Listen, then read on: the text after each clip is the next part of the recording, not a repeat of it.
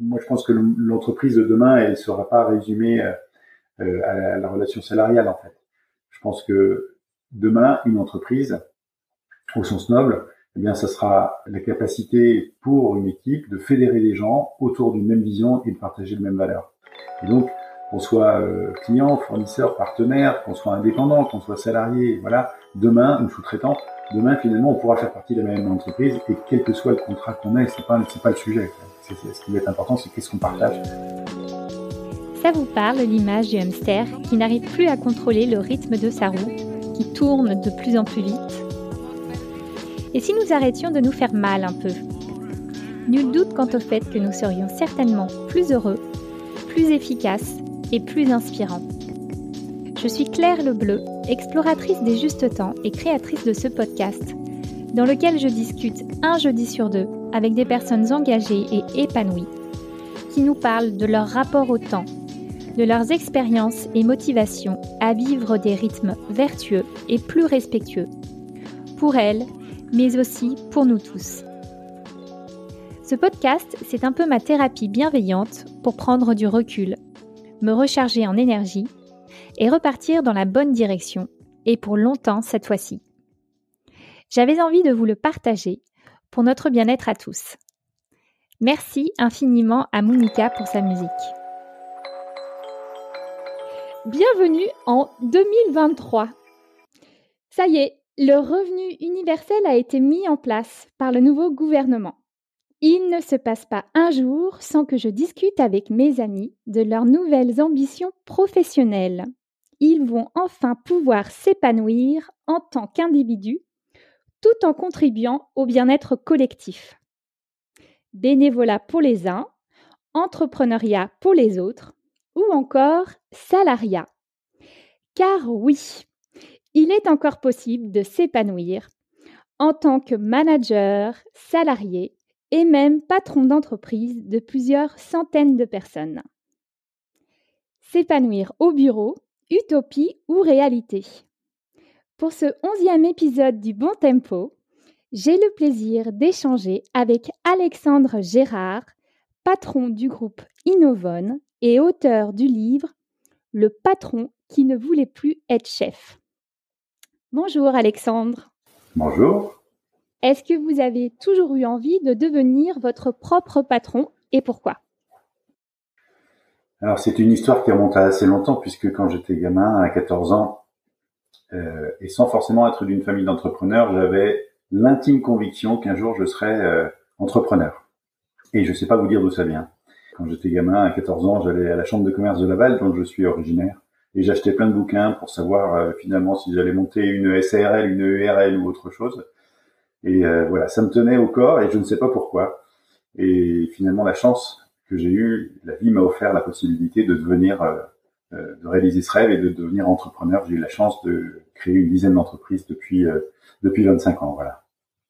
En 95, vous cofondez avec euh, deux autres confrères la société Chronoflex. Et aujourd'hui, on est à peu près 430 personnes dans le groupe.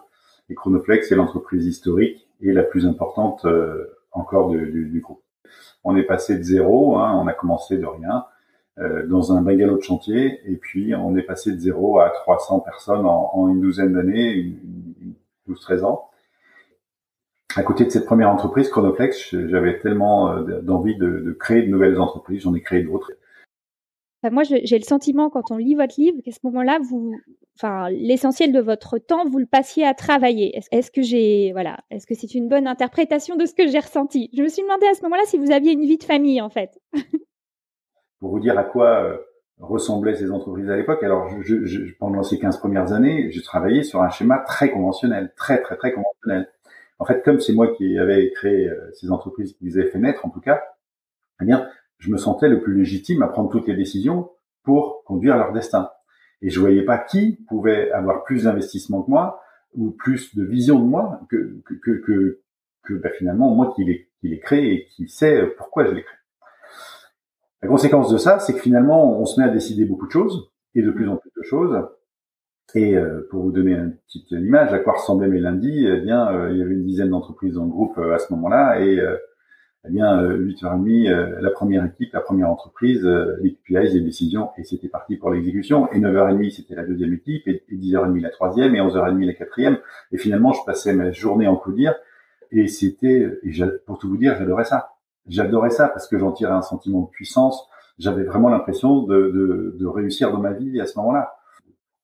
Et à ce moment-là, vous n'aviez pas envie de temps en temps d'avoir le don d'ubiquité pour pouvoir, parce que j'entends, hein, ça c'est formidable, j'adorais ça et c'est ce qu'on ressent toujours, hein, cette, passion euh, de ce que vous faites.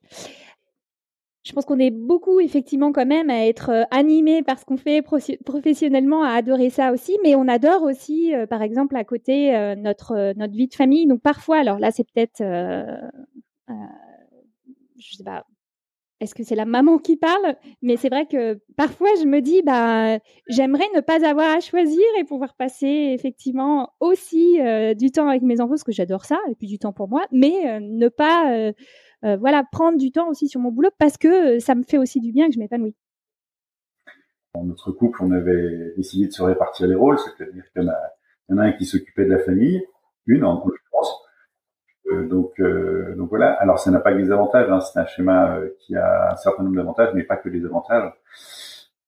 Et effectivement, on voit ses enfants grandir, mais, mais par, par beaucoup le week-end et, et, et, peu en semaine, puisque quand on est une entreprise qui travaille sur le plan national, voire international, quand on passe du temps à essayer de la développer à l'international, on, on, bouge beaucoup en fait, et souvent on part le lundi et on revient le vendredi. Quoi. Donc, euh, donc oui, j'ai vécu cette période-là et, et je, je, elle n'a pas que des avantages sur le plan familial. Bon, en tout cas, vous étiez euh, une équipe. Après, on arrive à 2008.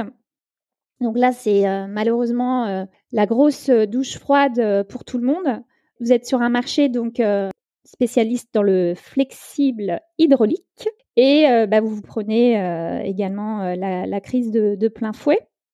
Et en 2009, on va perdre 34% de notre chiffre d'affaires c'est d'une violence euh, extraordinaire dans une entreprise qui est construite pour faire de la croissance. Hein. Tous les ans, on franchit des caps, tous les ans, on franchit des records, tous les ans, on grandit euh, de manière très importante, on fait 30% de croissance, et quand on passe de plus 30 à moins 30, bah, c'est compliqué. C'est très, très, très compliqué à gérer. En fait, voir tout ce travail qui a été fait pendant euh, pendant une petite quinzaine d'années et le voir anéanti en quelques mois avec l'effondrement du business, c'est extrêmement extrêmement dur. Hein tout ça pour ça. En fait, hein, la question c'est tout ça pour ça. Quoi. Et puis, euh, donc effectivement, on va devoir se séparer de beaucoup de monde. C'est très compliqué à ce moment-là. La peur rentre dans l'entreprise. Hein. Euh, il y a plein de gens qui vont faire, qui vont démontrer une adaptabilité extraordinaire, qui vont changer euh, d'une entreprise à l'autre dans le groupe, puisqu'il y a quelques entreprises qui heureusement vont bien, et, et donc on va faire des passerelles pour pour pour donner du boulot à des gens qui n'ont plus on va faire de notre mieux pour, pour, pour limiter la casse, mais malheureusement, il y a pas mal de gens qui vont partir. Et là, euh, ça ouvre une période pour moi qui est une période profonde de remise en cause, qui est de dire, mais finalement, tout ce que j'ai fait, tout ce que je pensais être juste, euh, moi qui me croyais euh, assez, assez, qui me croyais tout puissant sur plein de choses, là, je me rends compte que, que bah, finalement, je suis une moutte d'eau, quoi. Mm. Et cette période d'introspection, de, de, réflexion, en fait, elle va être éclairée en fait par une rencontre. La rencontre d'un garçon qui s'appelle Jean-François Zobrist. Jean-François Zobrist euh, euh est l'ancien patron euh, emblématique d'une fonderie picarde qui s'appelle Favi. Et euh, un jour, je vais à une conférence et l'intitulé de cette conférence, c'était L'entreprise du 21e siècle existe, nous l'avons rencontrée. Et en dessous, il y a un petit cartouche qui dit Fonderie Favi, leader de la fourchette de boîte de vitesse. Bon, alors, un autre métier sexy, hein, vous avez compris, flexible hydraulique sexy, fourchette de boîte de vitesse très sexy aussi. Et donc, je, je, je, vais à cette conférence qui se passe dans les facs du nord de Nantes, et je vais en me disant ça va être un truc de geek, ça va être voilà, l'entreprise du 21e siècle. J'imaginais quelque chose de vraiment très euh, euh plus en avant encore sur les technos et ça. Et finalement, quand j'arrive dans cette salle de conférence qui était bondée à craquer, je vois euh, au bout de quelques minutes, alors je, me mets près de la porte pour pouvoir repartir vite parce que je comptais mes minutes. Hein, dans, mon agenda, je comptais mes minutes, donc euh, si c'était pas intéressant, ben, je, je, je, partais immédiatement. Et au bout de quelques temps, je vois un petit papy de 70 ans, euh, le, le, le, pot de cheveux, la barbe blanche, euh, à l'arrivée avec un gilet. Je qui c'est ce gars, quoi? Il s'est trompé de salle, quoi. Et finalement, je, je rencontre pour la première fois Jean-François. Et ça va être un, ça va être un cataclysme, en fait. Hein. C'est-à-dire que les mots qu'il va enchaîner, le regard qu'il va proposer sur les entreprises, sur la société, sur les hommes, va être pour moi un, un, un, éclair, un éclair dans, dans, dans, le noir, et ça va vraiment être, voilà, ça m'explose en pleine, en pleine figure. Et à ce moment-là, je sais, je sais, c'est, ça, ça s'impose comme une forme d'évidence que c'est ça dont j'ai besoin pour réinventer l'entreprise. Qu'est-ce qui a provoqué ce cataclysme? Quels ont été euh, ces mots? Il faut l'écouter, hein, mais, mais il parle que l'homme, que l'homme est bon, que finalement euh, euh, le rôle du patron c'est pas de décider, mais c'est de créer les conditions pour que l'équipe décide. On soit être très percutant quand même. Euh, et puis à la fin, à la fin pour l'anecdote, en fait, je me précipite euh, pour essayer d'en savoir plus. Il y a déjà une quinzaine de personnes qui vont sauter dessus. J'attends, je suis le dernier à passer. Et finalement, en une phrase, je lui résume, je lui dis, Monsieur Zoubrist, voilà, on est parti de zéro, on est arrivé à 300, on a explosé en vol. Et, et finalement, là, vous, vous m'ouvrez les yeux et je comprends qu'il va falloir que je change. Et euh, s'il vous plaît, dites-moi comment on peut aller plus loin. Et là, le petit papy me regarde. Et puis, euh, la regarder des yeux me dit, mais démerde-toi. Et c'est d'une violence pour moi, mais j'en prends plein la gueule. Hein. C'est vraiment hyper dur. Et, euh, et ça me fout en colère noire. Mais j'étais fou de rage qui m'envoie comme ça balader. Et finalement, donc je quitte la salle, je vais quand même acheter les bouquins qu'il vendait à la sortie, et, et, euh, et, je pars fou de rage, fou de rage en me disant euh, ce con, euh, pourquoi il a fait ça, c'est pas possible quoi. Je vais me démerder et je vais me démerder tout seul. Alors vous imaginez bien que quand il a fait ça avec moi, Jean-François, il, a appuyé sur un moteur très puissant chez moi qui est, la colère, et, finalement il m'a beaucoup aidé en m'envoyant balader, il m'a beaucoup aidé. Euh, et c'est quelqu'un que j'adore et que je vois et que je vois bien sûr que j'ai la chance de, côtoyer régulièrement. C'est un personnage extraordinaire. Et donc finalement, je lis ces bouquins, je, j'essaye de comprendre, mais, mais je comprends rien parce que en fait c'est c'est comme si je, je, découvrais une autre langue ou une autre terre ou une autre civilisation. C'est un autre système sociétal. Ce sont d'autres paradigmes. Et donc finalement, c'est très difficile pour moi, qui suis euh, ancré dans les paradigmes conventionnels, de comprendre ce qui, ce qui se dit euh, dans, dans, dans, ce, dans, cet autre monde. Mais pour autant, pour autant, je m'accroche. Je vais partager ça assez vite avec euh, mon équipe rapprochée. Et puis finalement, on va, on va, on va commencer à bosser sur nous avec des coachs. On va commencer à expérimenter des choses dans la boîte. On va faire toutes les toutes les bêtises possibles et imaginables. Hein. On, va, on va se planter à peu près sur tout ce qu'il tout ce qu'il fallait pas faire, on l'a fait. Mais on apprend, on apprend, on apprend, et on va réussir à travailler pendant à peu près 18 mois en sous-marin. C'est-à-dire que on sait que c'est annoncer cette transformation-là, ou on a une intuition qu'annoncer cette transformation-là va être très compliqué. Et, il vaut mieux qu'on essaye de se faire la main avant, entre guillemets, c'est-à-dire qu'on essaye d'incarner, qu'on essaye euh, d'être aligné en fait avec ce qu'on va dire. Et pour ça, il vaut mieux qu'on dise rien et qu'on essaye euh, de faire évoluer notre posture, de d'accepter de, remettre en cause notre rapport au pouvoir, de travailler notre laisser-faire et notre lâcher prise. Et tout ça, ça va prendre du temps. Ce travail, euh, justement, que vous avez mené avec les coachs, vous le dites, on le ressent, et j'imagine comme ça doit être compliqué de se défaire euh, de ses anciennes habitudes euh, et de vraiment apprendre à lâcher prise. D'autant plus difficilement que finalement, les croyances, avant de devenir limitantes, elles sont aidantes. Et, en fait, la vie, très souvent, vous sert la soupe. C'est-à-dire qu'elle est là pour vous confirmez que toutes vos croyances sont les bonnes et que euh, vous avez raison de croire ce que, ce que ce, tout ce schéma qui se sont ancrés en vous. Je peux vous donner un exemple. Hein. Moi, je, je, suis parfaitement insupportable vis-à-vis de mes équipes puisque j'ai besoin de tout parfait et vite. Voilà. Et, et donc finalement, euh, au début, on, on, pense que cette croyance ou ces croyances sont extrêmement euh, aidantes et qu'elles permettent d'arriver à faire ce qu'on fait. Et, et la réalité, c'est que c'est probablement un peu le cas. Mais on commence aussi à comprendre, quand on travaille sur soi, que ces croyances aussi des côtés limitants, qu'elles vont pas faire du bien à tout le monde, qu'elles vont pas faire du bien à nous-mêmes parfois. Et euh, ben on va explorer plein de choses. Alors c'est ce qu'on appelle aujourd'hui l'ensemble des processus inconscients. Hein. Nous avons tous l'impression d'avoir un parfait libre arbitre. La réalité, dans ma lecture, c'est pas du tout le cas. C'est que pétri par nos croyances, pétri par euh, l'influence de nos, euh, valeurs profondes, rattrapé par nos d'ombre en permanence, englué dans des boucles systémiques, étrié par nos égaux, etc., etc. En fait, on est prisonnier de plein de schémas de fonctionnement et surtout de mécanismes de défense. Voilà.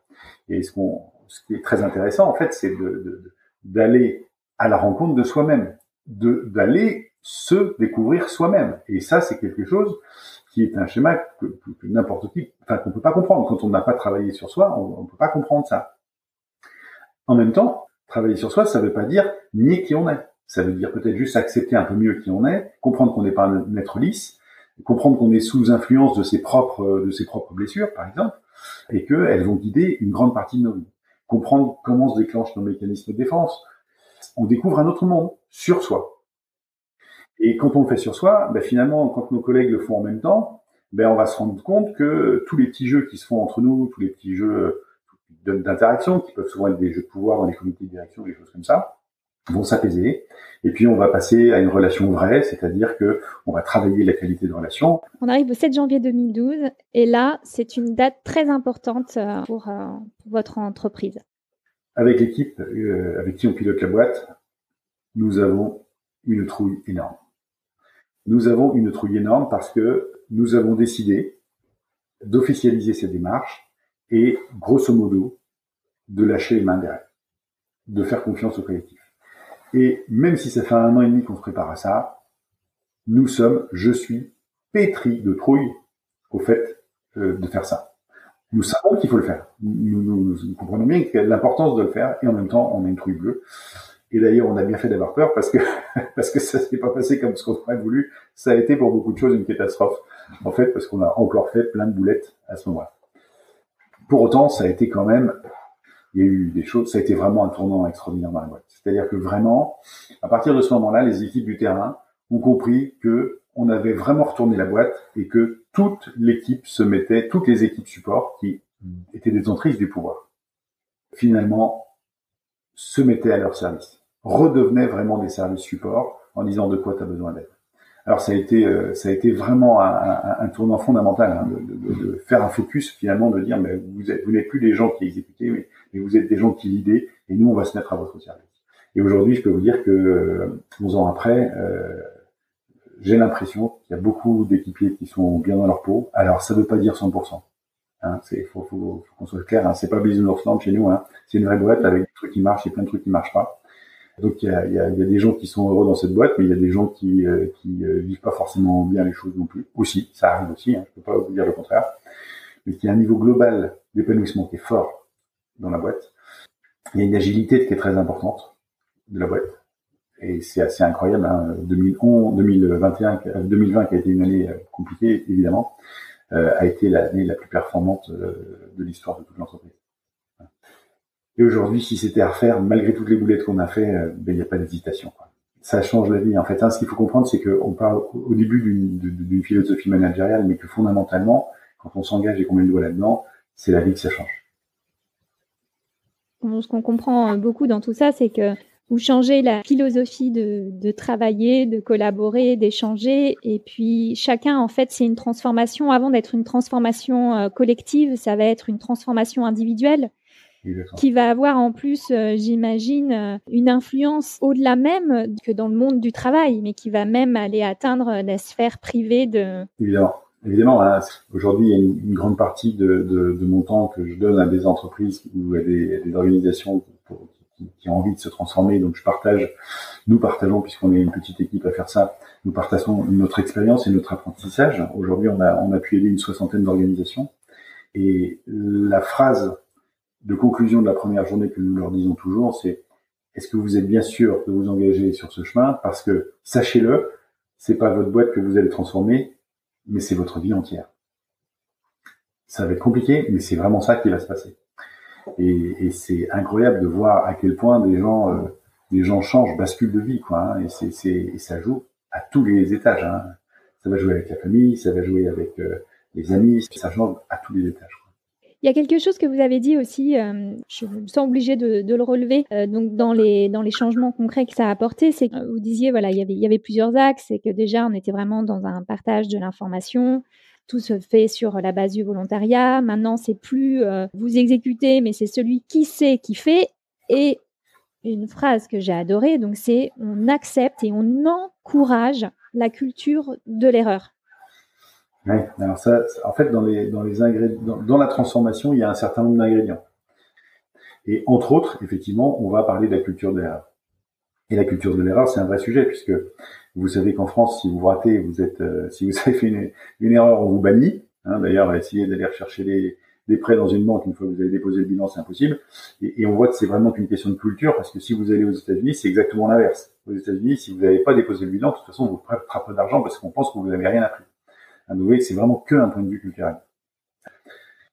L'erreur est à la base du processus d'apprentissage chez les humains. Et d'ailleurs, si nous sommes là aujourd'hui, c'est le fruit de millions et de millions d'années d'erreurs. Voilà, parce que à chaque fois qu'on s'est planté, ben on a appris, on a fait quelque chose d'autre. Et donc il faut déjà avoir ça en tête, c'est-à-dire que chouette une erreur, alors que dans euh, dans le dans le dans le code sociétal euh, actuel, l'erreur n'est pas acceptée. Si on le regarde différemment en considérant que c'est elle est à la base du processus d'apprentissage, ce qui est le processus naturel hein, de l'humain, ben finalement ça change beaucoup de choses. Et donc on va encourager les gens à se planter. Et à partir du moment où les erreurs ne sont pas, ne remettent pas en cause l'équilibre du système, c'est-à-dire ne remettent pas en cause la pérennité de la boîte, pour faire simple, alors, à dire, allez-y, français, quoi. Plus vous allez faire d'erreurs, plus vous allez apprendre. Et les erreurs de l'un ne sont pas toujours un apprentissage pour l'autre. Donc finalement, il y a vraiment un travail personnel. Si vous voulez développer la culture de l'erreur, il y a un truc qui est très simple. C'est de commencer déjà à chaque fois que vous échangez avec vos équipes à parler de vos erreurs. J'ai fait une connerie là-dessus.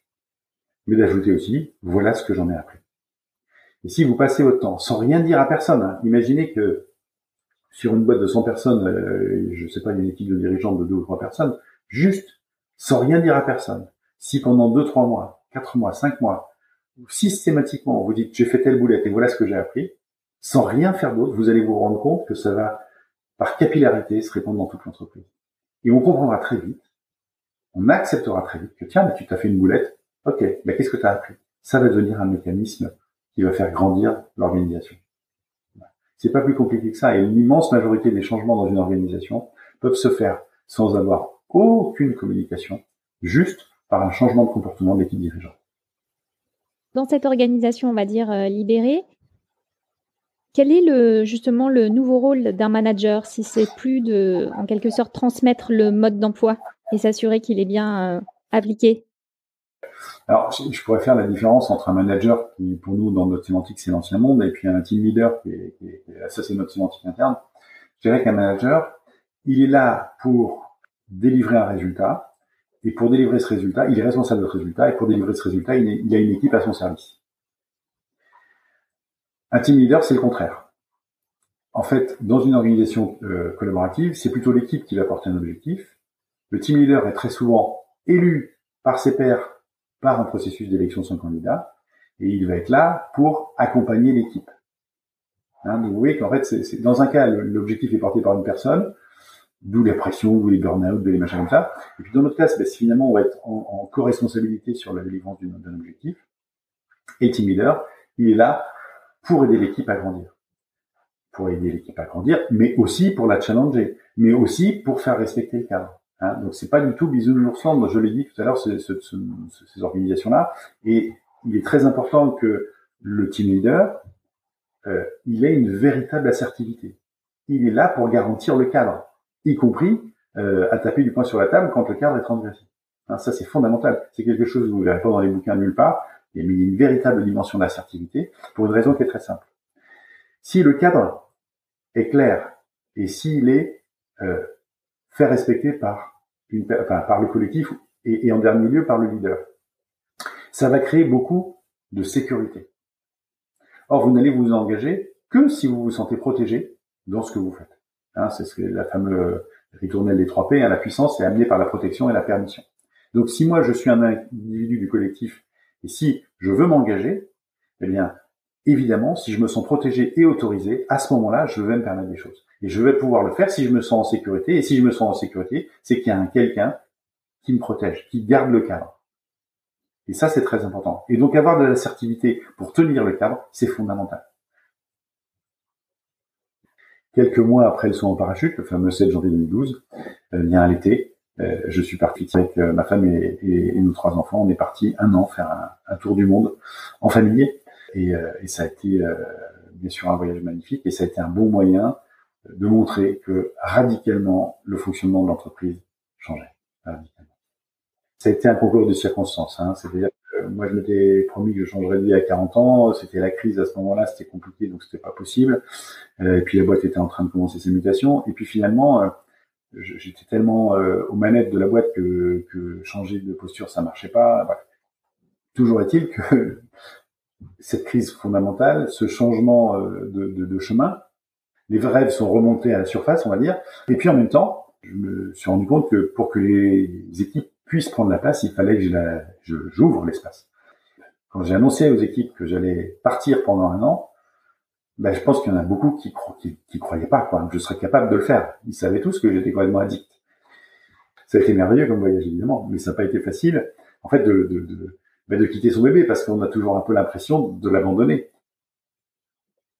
Ça a changé quoi pour vous, tout ça? Le rôle du, du, dirigeant dans une organisation comme ça, je vais le donner avec deux regards différents. Le premier rôle, c'est de garantir que l'énergie des équipes est au service de la vision qu'on construit. Le deuxième job, c'est de créer les conditions d'épanouissement. Pour ça, et là encore, c'est beaucoup d'années de travail sur le sujet, puisque comme c'est un sujet qui nous passionne, on passe beaucoup, beaucoup de temps à, expérimenter, à apprendre là-dessus. Je dirais que globalement, on a trois leviers ou trois pédales pour pouvoir euh, euh, conduire ce type de mission. La première, c'est d'utiliser le maximum l'effet Pygmalion. La façon dont on regarde les autres va conduire à la réalisation de soi, soit à la dépréciation de soi. Vous avez eu des centaines de professeurs pendant toute votre vie.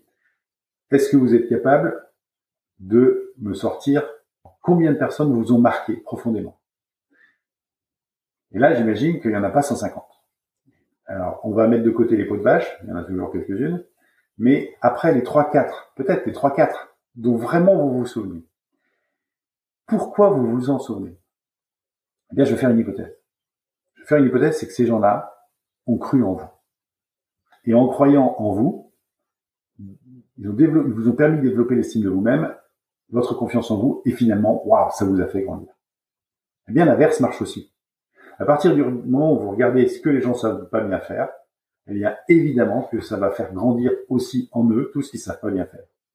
Et malheureusement, le système éducatif en France aujourd'hui est construit sur le système. Alors l'un, l'effet Pygmalion et l'inverse, c'est l'effet Golem. Le système éducatif français est construit sur les frigolets. Et c'est tout simple, quand vous faites vos premières dictées, qu'est-ce qui se passe? La prof, elle entoure en rouge tous les mots que vous avez mal écrits. Là, on est en focus sur tout ce que tu sais pas bien faire. On pourrait décider que la convention est différente. Je souligne en vert tous les mots que tu as bien réussi à écrire. Ah oui, c'est juste une question de convention. Mais pour autant, ça va avoir des, conséquences cataclysmiques sur nos vies. Donc, le premier sujet, répandre l'effet priméon dans la boîte, c'est finalement essayer de, de, regarder, de focuser sur le positif de chacun et ainsi de le faire grandir. Le deuxième levier, c'est de nourrir les besoins intrinsèques de chacune des personnes dans la boîte. Isaac Getz, qui est le co-auteur d'un bouquin qui s'appelle Liberté et compagnie, qui est un des théoriciens euh, de, de, des organisations, euh, des entreprises libérées, qui nous dit, chacun d'entre nous, on a besoin de trois choses pour nous épanouir. Le premier, c'est de vivre le sentiment d'égalité intrinsèque. Euh, là, je vous parle d'avoir un regard identique auprès de chacun des membres de l'équipe. Que le gars soit cariste, chauffeur, balayeur, astrophysicien, ingénieur commercial ou euh, je sais pas quoi, peu importe. Ce sont des gens, ce sont des humains, et finalement je vais m'intéresser à ce qu'ils sont, à ce qu'ils pensent, à ce qu'ils font, à ce qu'ils ressentent, de manière identique. Euh, c'est-à-dire qu'on va gommer les symboles de pouvoir. Toutes ces choses-là, ça veut dire que chacun aura voix au chapitre, etc. Ce qui fait que toutes ces choses-là vont permettre à chacun de gagner l'estime de soi. Ça, c'est très important. Donc finalement, par exemple, les cartes de visite n'ont pas cours chez nous. C'est pas parce qu'il y en a un qui est directeur machin, euh, et ça, ce sont des cartes qui, valent pour le monde extérieur, que ces, cartes sont opposables en interne. C'est tout. Dans une équipe, euh, celui qui pourrait avoir le dernier mot, Tim Miller, mais c'est tout. Je dirais, et c'est pas, et il a été choisi par son équipe. Donc, répandre de son mieux le sentiment d'égalité intrinsèque. Le deuxième point, c'est de permettre à chacun de réaliser son potentiel. Réaliser son potentiel, ça veut dire quoi? Euh, je, vais le traduire avec une notion qu'on a empruntée euh, chez nos amis de, de, W. Gore, qui est une notion qui s'appelle le sweet spot. Le sweet spot, c'est une notion qui est assez proche de l'ikigai pour ceux qui ont travaillé sur eux. C'est finalement le meilleur du boulot. Qu'est-ce que c'est le meilleur boulot? Bah, Le meilleur boulot, c'est le point de convergence entre trois choses. Ce que j'aime faire, ce que je sais faire et ce dont l'organisation a besoin. Ce que j'aime faire, ce que je sais faire et ce dont l'organisation a besoin. Et si finalement je me rapproche le plus possible de, ce point d'équilibre, plus jamais je vais bosser quand je vais aller au boulot. Plus jamais. Je vais faire des choses qui m'éclatent, qui me font grandir, qui m'épanouissent. Et puis la troisième chose, eh bien, c'est l'autodirection. L'autodirection, ça pourrait se traduire en disant, mais finalement, comme je connais euh, l'objectif de la boîte, eh bien, euh, finalement, j'ai une large autonomie de fonctionnement au quotidien pour, pour prendre les décisions qui me paraissent les plus utiles pour servir le projet, sans avoir besoin de tirer la sonnette du chef tous les matins. c'est ça qui est. Donc ça, c'est deuxième levier, nourrir les besoins intrinsèques, et ça se, ça se, ça se souligne sur ces trois, sur ces trois euh, items. Le premier point, c'est jouer de l'effet Pygmalion. Le deuxième, nourrir les besoins intrinsèques. Et le troisième, je dirais incarner, incarner, incarner le mieux possible. Et surtout ne pas communiquer, communiquer, communiquer. Parce que plus on va communiquer, et c'est contre-intuitif, mais moins ça va marcher. Hein. Donc on va surtout essayer d'incarner et accepter en même temps qu'on n'est jamais parfait. Et accepter qu'on n'est pas lisse. Et accepter qu'on est, euh, qu'on porte toutes nos imperfections toutes nos, nos parts d'ombre, etc., qui nous suivent en permanence. Donc ça, je pense que ce sont les trois leviers qui vont permettre à l'équipe dirigeante d'initier ce type de transformation. Dans la réalité, ce qu'on voit, c'est qu'aujourd'hui, il y a beaucoup de gens qui sont intéressés pour changer leur regard sur l'entreprise et initier ce type de transformation. Partout. J'en vois absolument partout. Tous les jours, j'ai des gens au téléphone qui me disent j'ai envie, j'ai envie, j'ai envie. Malheureusement, ce que j'observe aussi, c'est qu'il y a à peu près 90% des organisations, des dirigeants en fait, qui veulent transformer leur organisation aujourd'hui, qui échouent dans cette transformation. La première raison, c'est que le dirigeant va très souvent annoncer la transformation en disant, hein, il, est, il, est, excité parce qu'il est excité comme une puce parce qu'il dit, bah ça y est, j'ai trouvé le Graal là, on va transformer la boîte, on va faire un truc collaboratif. Il réunit tout le monde et il leur annonce ça. Et là, c'est une première catastrophe. Parce que les gens, très souvent, et c'est contre-intuitif là encore, hein, vont se mettre en résistance. Richard Terling, l'ancien patron d'Harley Davidson, qui a été une organisation euh, qui fonctionnait sous format collaboratif pendant quelques années, avait une très jolie phrase. Il disait Ce n'est pas que les gens n'aiment pas changer, c'est qu'ils n'aiment pas qu'on les change. Et quand on comprend ça, on comprend que plus on annonce la transformation, plus on fait une promesse, plus on dit aux gens il va falloir changer. Et ça, ça crée de la résistance immédiatement. Donc, annoncer la transformation est le meilleur moyen de ne pas réussir. Le deuxième point que font souvent les dirigeants, c'est qu'ils vont embaucher, alors souvent dans les grosses boîtes, on fait ça partout, ils vont embaucher des gens pour faire du change. On va mettre en place des équipes du change. Alors ça, on va embaucher du change. Et ça, ça ne fonctionne absolument pas. Pour une raison qui est simple. Plus vous embauchez de gars pour faire du change, et plus l'équipe dirigeante pense qu'elle peut s'exonérer de leur transformation personnelle puisque le boulot a été confié à quelqu'un d'autre. Mais ça ne marche pas comme ça. Ça ne marche pas comme ça. Donc, en résumé, dans une boîte, plus vous avez de mecs qui font du change, et moins la boîte bouge.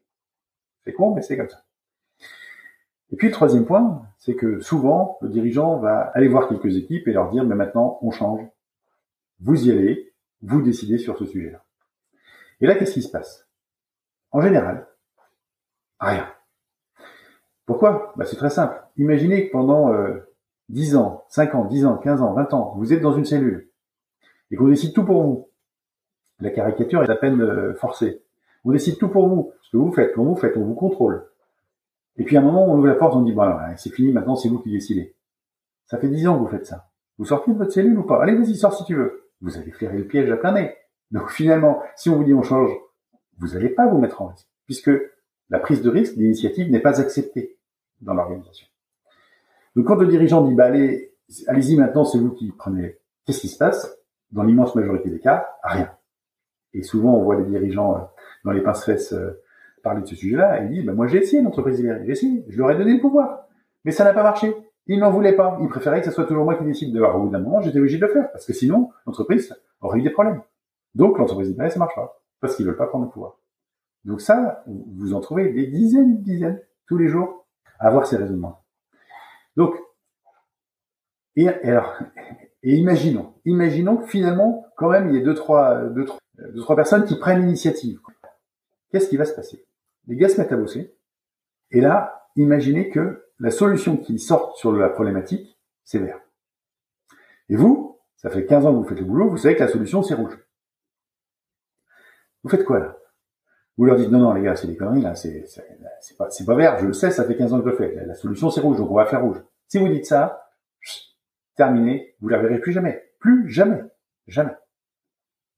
Vous avez créé de l'injonction paradoxale. Vous vous dites, allez-y, c'est parti, et puis finalement, vous vous dites, non, bah non, c'est moi qui décide. Donc ça, ça, ça s'appuie l'équipe.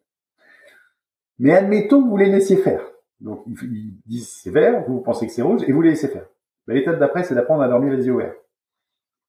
Est-ce que je suis capable de bien vivre le fait qu'ils vont faire quelque chose que je pense être une connerie, et que je vais bien le vivre?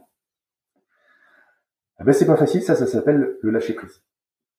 Et ça, il faut travailler ça beaucoup avec son coach parce que ça, c'est un gros, gros, gros sujet à travailler. Donc, donc on voit en fait hein, que si, on demande à ce que l'équipe prenne la main, prenne des décisions, déjà, elle va pas faire grand-chose parce qu'elle a peur, parce que c'est pas récompensé, parce que c'est pas accepté. Mais si elle fait quelque chose, est-ce que je vais être capable de les laisser faire? Et si je les laisse faire, est-ce que je vais être capable de le bien vivre, de bien le vivre? Donc on voit que c'est quand même pas un chemin très facile. Voilà une troisième raison pour laquelle 90% des organisations qui s'engagent dans ces transformations échouent dans la lecture. Alors pour autant, il y a une bonne nouvelle. La première bonne nouvelle, c'est que toutes les organisations peuvent se transformer à partir du moment où le dirigeant ou l'équipe dirigeante souhaite cette transformation. À partir du moment où le dirigeant décide de renoncer à l'exercice d'une partie de son pouvoir, il peut le faire. Mais personne dans sa boîte ne peut l'y obliger. Vous pouvez pas aller voir votre boss en disant, OK, bah, tu décides ça, maintenant c'est plus toi, c'est nous. Ça marche pas. Si lui, il n'a pas envie, ça marche pas. Donc finalement, la décision de transformer une organisation est une décision autocrate. Ce qui est, étonnant, mais c'est quand même une décision autocrate. Mais la bonne nouvelle, c'est que finalement, si lui a envie et si son codir est OK pour y aller, ben finalement, n'importe quelle organisation peut y aller. Donc ça, c'est quand même une très bonne nouvelle. Et puis, euh, il y a quand même des chemins plus faciles. On dit qu'il n'y a pas de recette, etc. Moi, j'en crois pas un mot. Et je peux vous dire, pour avoir accompagné une soixantaine de boîtes, je, sais qu'il y a des trucs qui marchent, je sais qu'il y a plein de trucs qui marchent pas. Mais j'observe que quand on fait une transformation dans un certain ordre, on a véritablement du succès de cette transformation. Et pour moi, les, trois étapes à, à suivre sont d'abord la transformation personnelle de l'équipe dirigeante, du dirigeant et de son équipe. Et quand je dis transformation personnelle, je vais reciter ce que j'ai dit tout à l'heure, c'est-à-dire revisiter son rapport au pouvoir, désapprendre les éléments de la culture qui font qu'on est dans une logique pour réussir dans la vie plutôt que réussir sa vie travailler son lâcher prise. Hein, tout ça, ça se fait avec des coachs individuels et travailler la qualité de relation dans l'équipe. Et ça, c'est ce que nous on fait en fait pour les aider à bosser là-dessus. Donc ça, c'est la première, c'est la première brique. La deuxième brique, c'est travailler sur le changement de la culture de l'organisation. Pas sur les process, la culture. Je, que je traduirais en disant augmenter le niveau de confiance dans la boîte, des équipiers dans la boîte, des équipiers en eux-mêmes et dans la boîte même. Et ça, bon, je vais pas rentrer dans le détail, mais mais ça, ça peut prendre beaucoup de temps. Et c'est fondamental. Permettre aux gens de se réapproprier l'initiative, que la culture de l'erreur se remette en place dans l'entreprise, qu'on soit en logique de co-responsabilité, qu'on soit dans des logiques d'autonomie, de, enfin de, d'autocontrôle et des choses comme ça. Donc ça, c'est le deuxième sujet, la transformation culturelle. Et d'ailleurs, si je reprends mon, mon, exemple de la prison tout à l'heure, plutôt que d'ouvrir les portes tout de suite, ce qu'on peut faire, c'est par exemple de dire, bah, qui demain, euh, dans tous les gens qui sont dans les cellules, là, qui demain euh, veut choisir l'heure à laquelle il, il se lève. Et puis il y en a 10, et puis on leur dit bah allez-y, et puis c'est open bar. Et puis le lendemain on revient en disant qui parmi vous veut choisir ce qu'il veut manger au petit déjeuner? Et puis il y en a 50, et puis là c'est open bar. Et puis on revient le lendemain en disant bah, qui parmi vous veut choisir l'arrangement de sa cellule différemment? Vous voyez, sur des petites choses qui sont pas stratégiques, on va commencer à réinjecter de la confiance. Et on va s'appuyer que sur des volontaires. Et ça, je ne rentre pas plus le détail parce que ça prendrait quelques, heures, mais c'est comme ça qu'on va réussir à augmenter le niveau de confiance dans la boîte. Et bien sûr, si la boîte est une petite start-up avec 8 personnes, ce sera beaucoup plus facile de changer sa culture qu'une boîte qui fait 100 000 personnes et qui a 100 ans d'existence. Évidemment. Évidemment. Une fois qu'on a réussi ces deux premières briques, transformation personnelle de l'équipe dirigeante et transformation culturelle, la troisième, qui est la transformation organisationnelle, devient une simple formalité. Par contre, ce que je peux vous garantir, c'est que si jamais vous n'avez pas bien fait une des deux, les deux premières pas fait une des deux premières ou pas bien fait une des deux, une des deux premières, je peux vous garantir une chose, c'est que la dernière n'arrive jamais. Ça, c'est sûr. Qu'est-ce qui fait que chez certaines personnes, ça ne prenne pas ce nouveau modèle organisationnel? Alors, je, préfère dire philosophie, parce que modèle, ça veut pas dire que c'est photocopiable. Hein, et, en fait, euh, les processus ne sont pas photocopiables. Si, euh, euh, vous, prenez ce qu'on a fait chez Innovon pour mettre ailleurs, ça ne marchera pas. Par contre, on se rend compte que les boîtes qui ont basculent dans ces, dans ces fonctionnements-là on parle la même langue. Et c'est pour ça que nous, on préfère dire philosophie. C'est un regard sur la vie, donc c'est plutôt philosophique que, euh, Qu'est-ce qui fait que ça marche pas? Ben, Je dirais que pour la majorité, c'est l'ego. C'est l'ego. Hein. les organisations sont pas drivées par l'argent, ça c'est ce qu'on croit, ça c'est la façade. Mais la réalité c'est pas ça. Et je peux, je peux, je pense que je peux le démontrer assez facilement. Si vous additionnez dans une organisation les coûts du command and control, d'accord si, si, vous voyez combien coûte le reporting, les contrôleurs de gestion, le contrôle sur le contrôle sur le contrôle, bien, vous vous rendez compte très vite, sans être grand clair, que si vous mettez de la confiance et de l'autocontrôle, vous allez gagner beaucoup d'argent. Ça n'empêchera pas, ni dans un cas ni dans l'autre, quelques petites erreurs, mais que globalement, ça coûtera beaucoup moins cher dans une logique de, confiance et d'autocontrôle. Donc si c'est pas l'argent qui drive les boîtes, qu'est-ce que c'est? Bah, L'ego, c'est peut-être une réponse qu'il faudra investiguer. En tout cas, c'est ce que je suggère de regarder. regardez, on a, on a, un système qui ne fait que nourrir les égaux. Les écoles sont là pour nourrir les égaux. Tout le système que nous avons sociétal aujourd'hui est là pour nourrir tout ça. Donc, il y a un gros travail de désapprentissage à faire pour, euh, pour être capable de remettre en cause euh, le, le système qui, je le rappelle, hein, le système pyramidal, qui est, ce qu'on appelle une arborescence linéaire, hein, est un système qui fonctionne très bien pour économiser l'énergie. Gérer un grand ensemble en économisant de l'énergie. Un manche 12, euh, un râteau avec un manche et 12, et 12 dents, vous savez, hein, là, c'est le meilleur rapport pour consommer le moins d'énergie.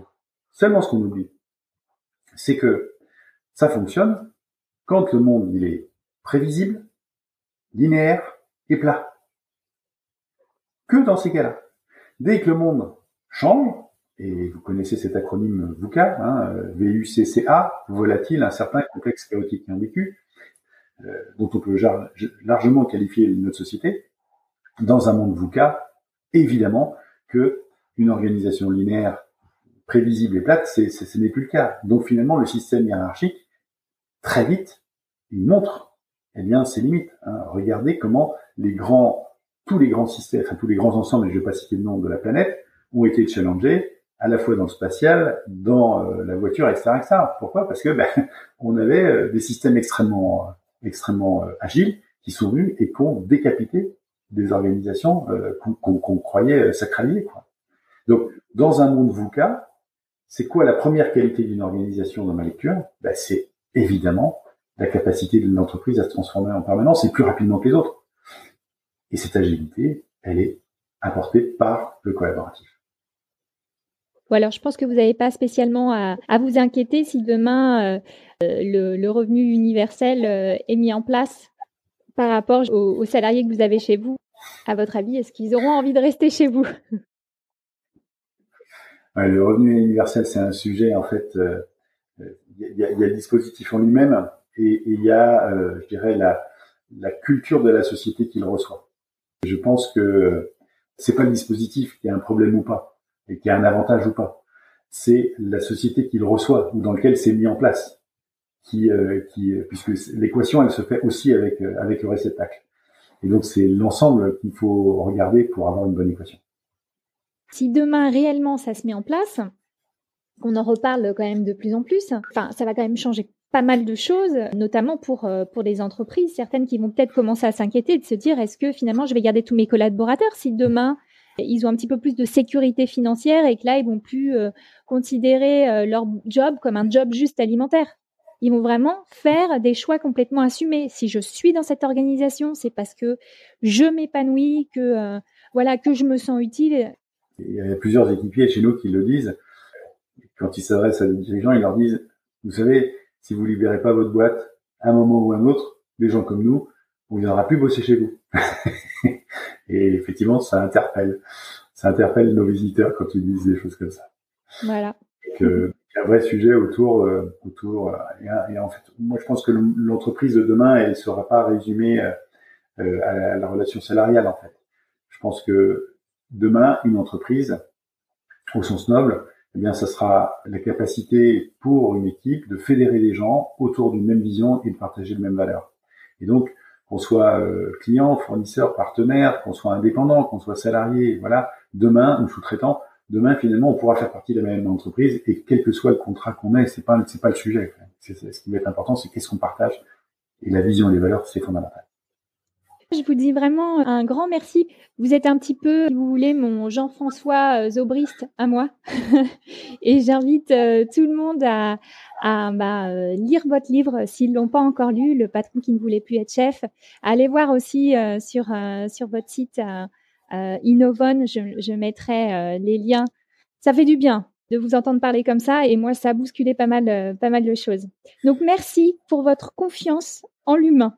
merci beaucoup et et si euh, parmi vos auditeurs, il y a des dirigeants qui veulent euh, challenger ces idées au-delà du livre, donc c'est possible. Si vous n'avez pas beaucoup de temps, si vous n'avez pas beaucoup de temps, il y a aussi une possibilité de regarder les TEDx. Et, et peut-être même, si vous avez envie, ben, venez nous voir. Si vous êtes dirigeant, si vous voulez changer votre boîte, euh, vous me trouvez sur LinkedIn ou sur Twitter ou sur Facebook, vous me contactez et je vous accueillerai dans l'entreprise et pour partager sans, sans vous encourager à le faire, cette transformation, mais juste à vous interroger sur ce que vous faites et ça sera un grand plaisir. Merci pour votre accueil. Et maintenant, venez, on en discute sur mon compte Instagram, lebontempo.podcast ou sur ma page Facebook, Le Bon Tempo, et si le temps devenait notre allié. Qu'avez-vous pensé de cet épisode? Qu'allez-vous commencer à mettre en place? Si vous avez aimé cet épisode, la meilleure façon de me soutenir est d'en parler autour de vous et de me mettre un commentaire suivi de 5 étoiles sur Apple Podcast.